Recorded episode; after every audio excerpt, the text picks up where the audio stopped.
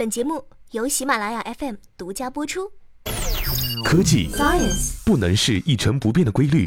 轻松、自在、随性。Brilliant and easy。元气主播玩转鲜活科技，尽在元气少女情报局。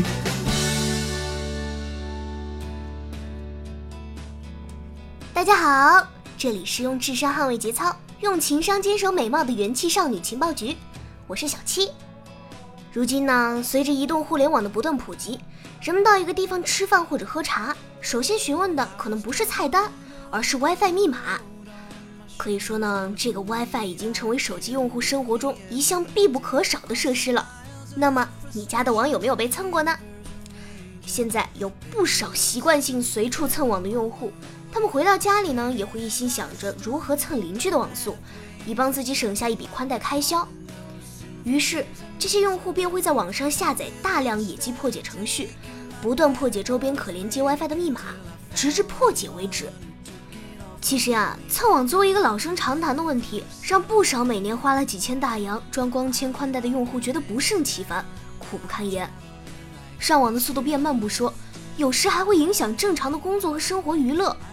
哎，其实这个就很烦了，自己花钱装的光纤，到最后不能用的却是自己。最近就有朋友向我们发来信息爆料，说蹭网族如今更加的变本加厉，除了抢占网速之外，还能够喧宾夺主，将爱包剧、爱下载的 WiFi 主人彻底收拾一顿。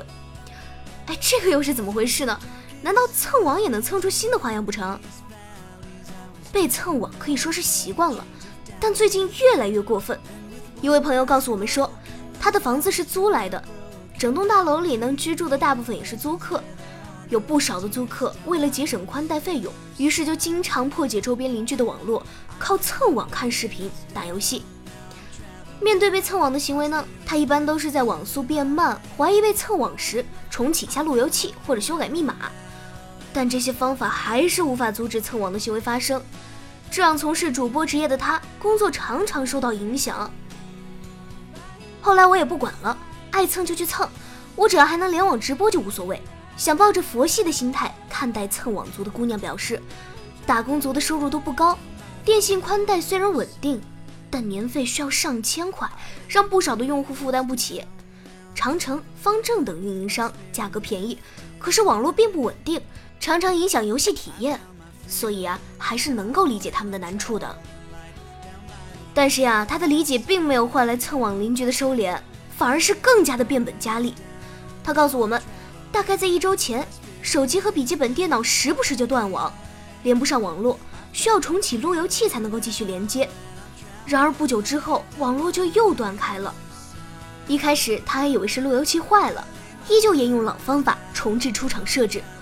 让他意想不到的是，路由器非但没有因此而恢复正常，反倒连自己设置的管理密码也都登录不上去后台，频频显示密码错误。但是因为工作原因不能断网的他。赶紧在京东上买了台新的路由器，可是新买的路由器刚用了几天，也没能逃过类似的厄运，这让他开始怀疑是否被邻居蹭网时用病毒程序劫持了。无奈之下，他只能在断网的时候用 4G 网络进行直播，并且在与闺蜜朋友的交流过程中发现，有类似上网被踢下线遭遇的，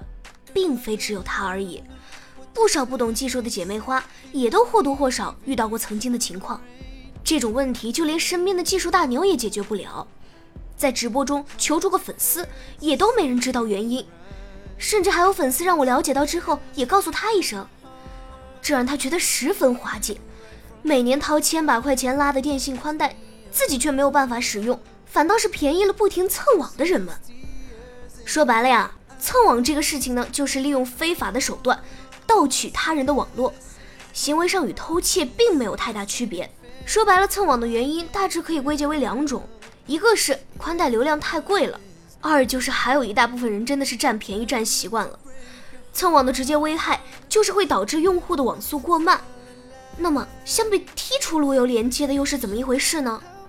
我们在某二手电商平台上找到了一位自称有销售可破解、霸占他人无线路由网速的蹭网神器的卖家。他将这款通过渗透方式破解密码的应用称之为“无线杀手”。并且操作简单，价格低廉，一年只需要九十九元就可无限次数更新版本，并且还不限制无线路由器破解的数量。我们一开始还是非常不理解的，就是蹭网这个事情本身就是不当的行为，为什么蹭网的那方还会有想要霸占整个网络的想法呢？商家告诉我们，那是因为不少蹭网族想为了玩游戏更加流畅，如果蹭了一个网，这个网里的用户常常包电视剧、下载电影，就会导致网络卡顿。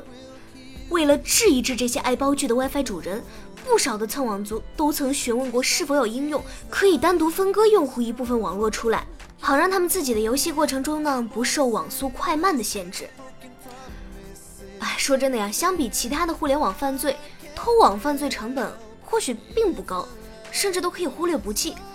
为了蹭网享用免费的网络宽带，蹭网党和灰产卖家可谓是费尽心思。如果不想自家的网速被这些居心不良的人共享，